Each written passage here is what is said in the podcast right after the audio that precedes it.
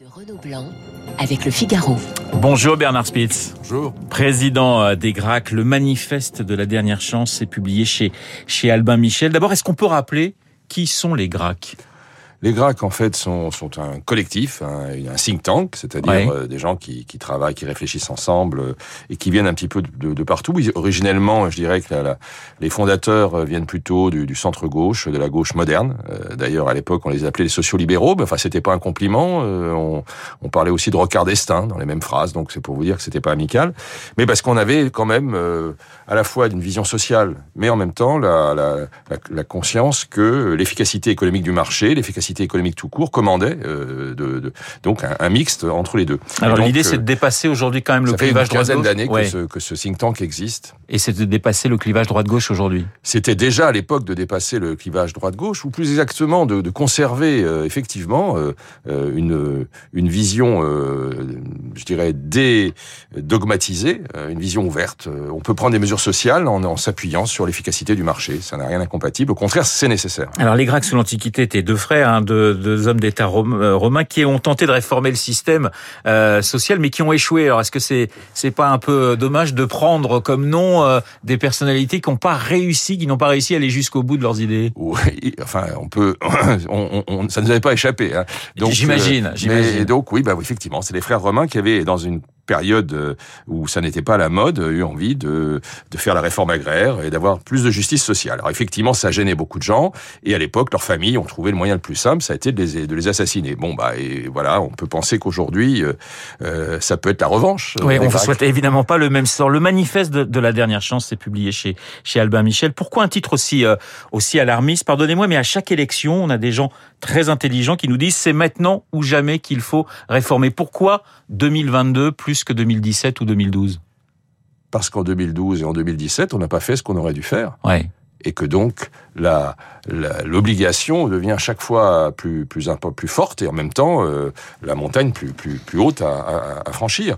On est dans un moment euh, à la fois de basculement sur le plan européen, euh, tous les événements qui se sont produits en positif, en négatif, le Brexit, etc. fait que aujourd'hui la question qui se pose pour l'Europe, c'est d'exister.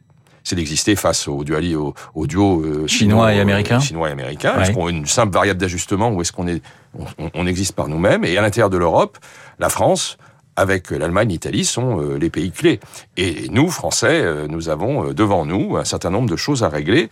On voit bien que c'est un pays qui est fracturé qui ne se porte pas euh, comme euh, dans, dans le dans la je dirais dans la euh, dans la satisfaction ou dans la ou dans la confiance. On voit qu'il y a beaucoup de de la montée d'un populisme qui répond à cette espèce de de, de doute sur euh, à la fois le présent et l'avenir. On a en même temps des chances formidables. Et donc ce qu'on a voulu dire c'est à la fois qu'il y a une dynamique à reprendre et puis aussi on a des ce, ce titre c'est qu'effectivement euh, c'est le moment maintenant de franchir un certain nombre de, de, de réformes qu'on avait pas voulu ou pas eu le courage de mettre en œuvre ou qu'on n'a pas eu le On va y venir présence cette d'esprit. réforme. ouais. oui, et euh, mais en même temps, qu'on en- on- le, le- le sous-titre, c'est pour euh, des propositions pour redonner confiance. C'est un livre de propositions, et, Ouais. je, et ces propositions nous, nous semblent de nature à, à permettre à la France, effectivement, de jouer son rôle. Alors on va bien sûr euh, s'intéresser à, à vos propositions, mais on sait que les Grecs ont été proches en 2017 d'Emmanuel Macron. Est-ce qu'aujourd'hui vous êtes des déçus du macronisme?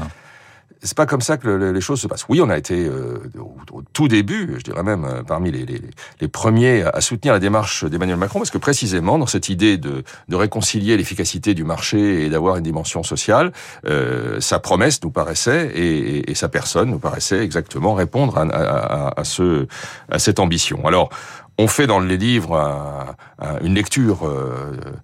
Je dirais paisible de, de- du quinquennat. Vous parlez quand même soulignant- de, de- vous parlez quand même, pardonnez-moi, hein, de euh, de l'étrange quinquennat. Moi, ça m'a tout de suite fait penser à l'étrange défaite de Marc Bloch.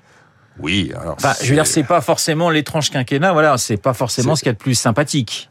Bah, ça interroge. Oui. Bon, et ça montre que les choses sont, sont en nuance. Il y a des choses qui ont marché. On, on- on parle d'en marche. Eh ben, il y a des choses qui ont très bien marché et sur lesquelles euh, le, le pays a progressé. Et puis il y a des choses qui n'ont pas marché. hein. Et donc on fait le bilan objectif des, de l'un et de l'autre. Et précisément, les, on n'est pas là. Il y a des tas de gens qui vont passer euh, des, des, des, livres entiers à faire des commentaires sur euh, sur le passé. Nous, ce qui nous intéresse, c'est l'avenir. Hein, c'est d'être efficace. Donc, ce qui compte pour nous, c'est la partie des propositions. Et donc, ces propositions, on les avance. Alors, justement, programme très concret, les réformes fondamentales à mener, Bernard Spitz, pour vous, les, les, je veux dire, les premières mesures, celles qu'il faudrait mener tout de suite après une élection présidentielle, quel que soit le vainqueur. Quand on a euh, fait ce livre, on s'est inspiré beaucoup de l'expérience Draghi en Italie. C'est-à-dire l'idée de dire et, aussi de la, du jugement qu'on porte sur ce qui s'est passé. Ce que vous ne faites pas tout de suite, quand vous arrivez au pouvoir, que vous avez la légitimité électorale, que vous avez la majorité qui en général va avec, enfin qui toujours vient avec, si vous ne le faites pas tout de suite, vous ne le ferez plus.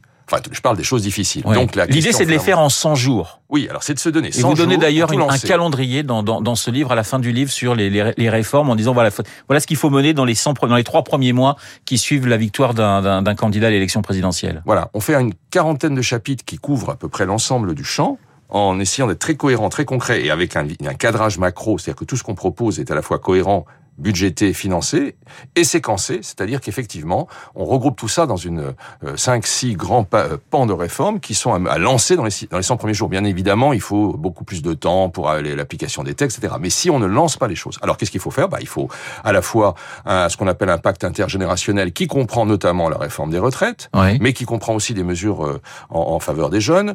On, on retraite, vous augmentez, enfin l'âge sera forcément, ça sera plus 62 ans. Ça ne peut plus, ça ne peut plus être 62 ans. Bah, ça fait vous savez, euh, on parlait de Michel Rocard tout à l'heure, il y avait le livre blanc des retraites, il expliquait déjà, il y a 25 ans, il y a 30 ans, que euh, c'était impossible. Donc on a attendu, attendu, comme vous dites, pourquoi pas, pourquoi c'était important maintenant? Bah, C'est important parce que ça fait 20, 30 ans qu'on aurait dû le faire.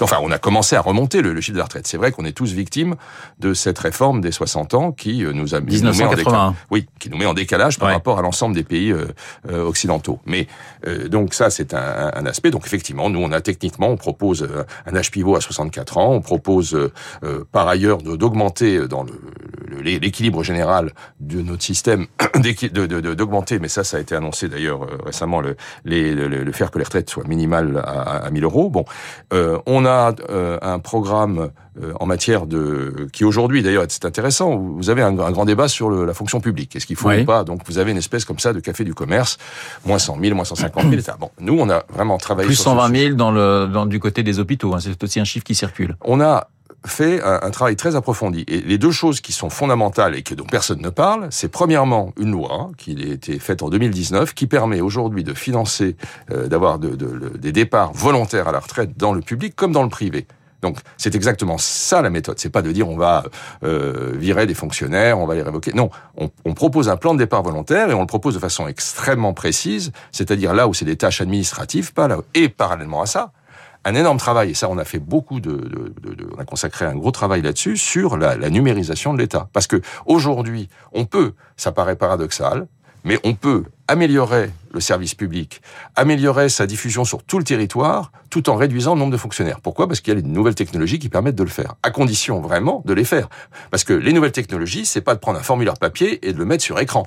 Ça, c'est la vision euh, euh, de la chose. La, la, la, la vraie, euh, la vraie révolution, c'est de faire au fond que l'État soit comme une plateforme efficace, une, comme, un, comme le font les plateformes digitales, et de donner à chaque Français une identité numérique qui permet d'automatiser un nombre incroyable aujourd'hui de choses qui sont des formalités, qui emmerdent tout le monde et qui monopolisent des... Ça, c'est le chef d'entreprise qui parle. Hein.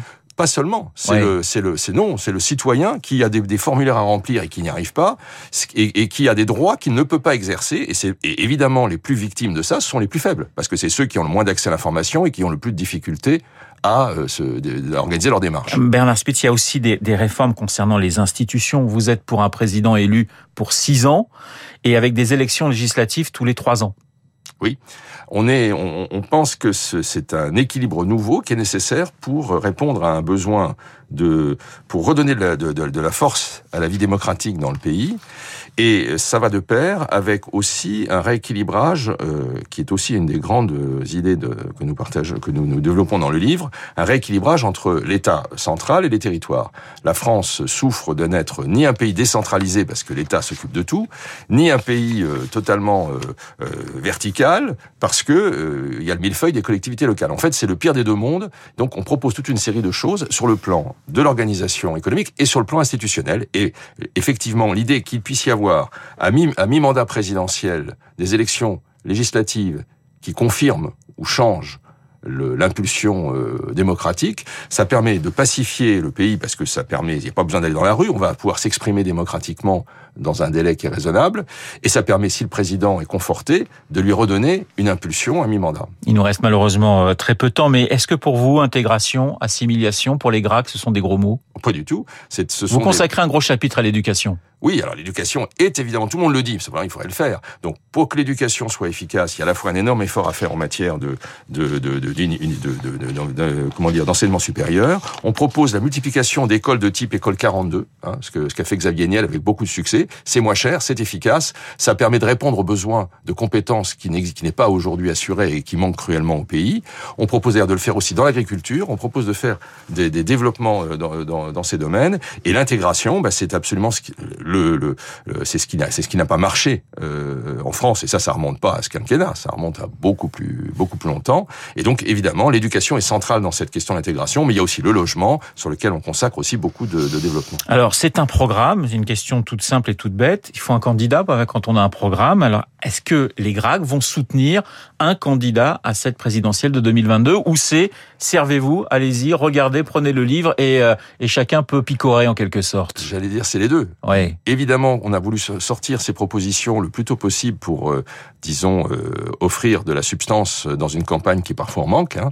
Et donc, évidemment que tous ceux qui sont appelés à exercer des responsabilités et qui peuvent être intéressés par ce par ces propositions, qu'on peut d'ailleurs contester, hein, c'est pas la question, on n'a pas la science infuse, nous on n'est qu'un groupe, on n'est qu'un think tank de gens, alors il y a de venant de tous horizons, il y a des, des chefs d'entreprise, des fonctionnaires, des, des, étudiants, tout ce qu'on veut, c'est très, c'est la, la diversité. Mais si vous avez dit les deux, c'est-à-dire qu'on peut picorer, mais on doit aussi avoir un candidat, est-ce que vous avez une idée? Est-ce qu'il y a un portrait robot qui commence à se dessiner, Bernard Écoutez, le portrait robot, il se décidera en fonction d'abord de qui est candidat, ce que nous ne savons pas aujourd'hui, oui, et ensuite de, de, de, la façon dont, ils se, dont les programmes seront avancés. Donc, euh, mais d'habitude, je veux dire, lors des dernières élections, les, les GRAC ont, fait leur choix et on le fera. Merci beaucoup d'avoir été ce matin mon invité. Le manifeste de la dernière chance publié chez Albin Michel, euh, signé Les GRAC, dont je recevais le président Bernard Spitz. Merci à vous et très très bonne journée. Il est 8h28 dans un instant, l'essentiel de l'actualité avec Charles Bonner. Vous écoutez Radio Classique. Avec la gestion Carmignac, donnez un temps d'avance à votre épargne.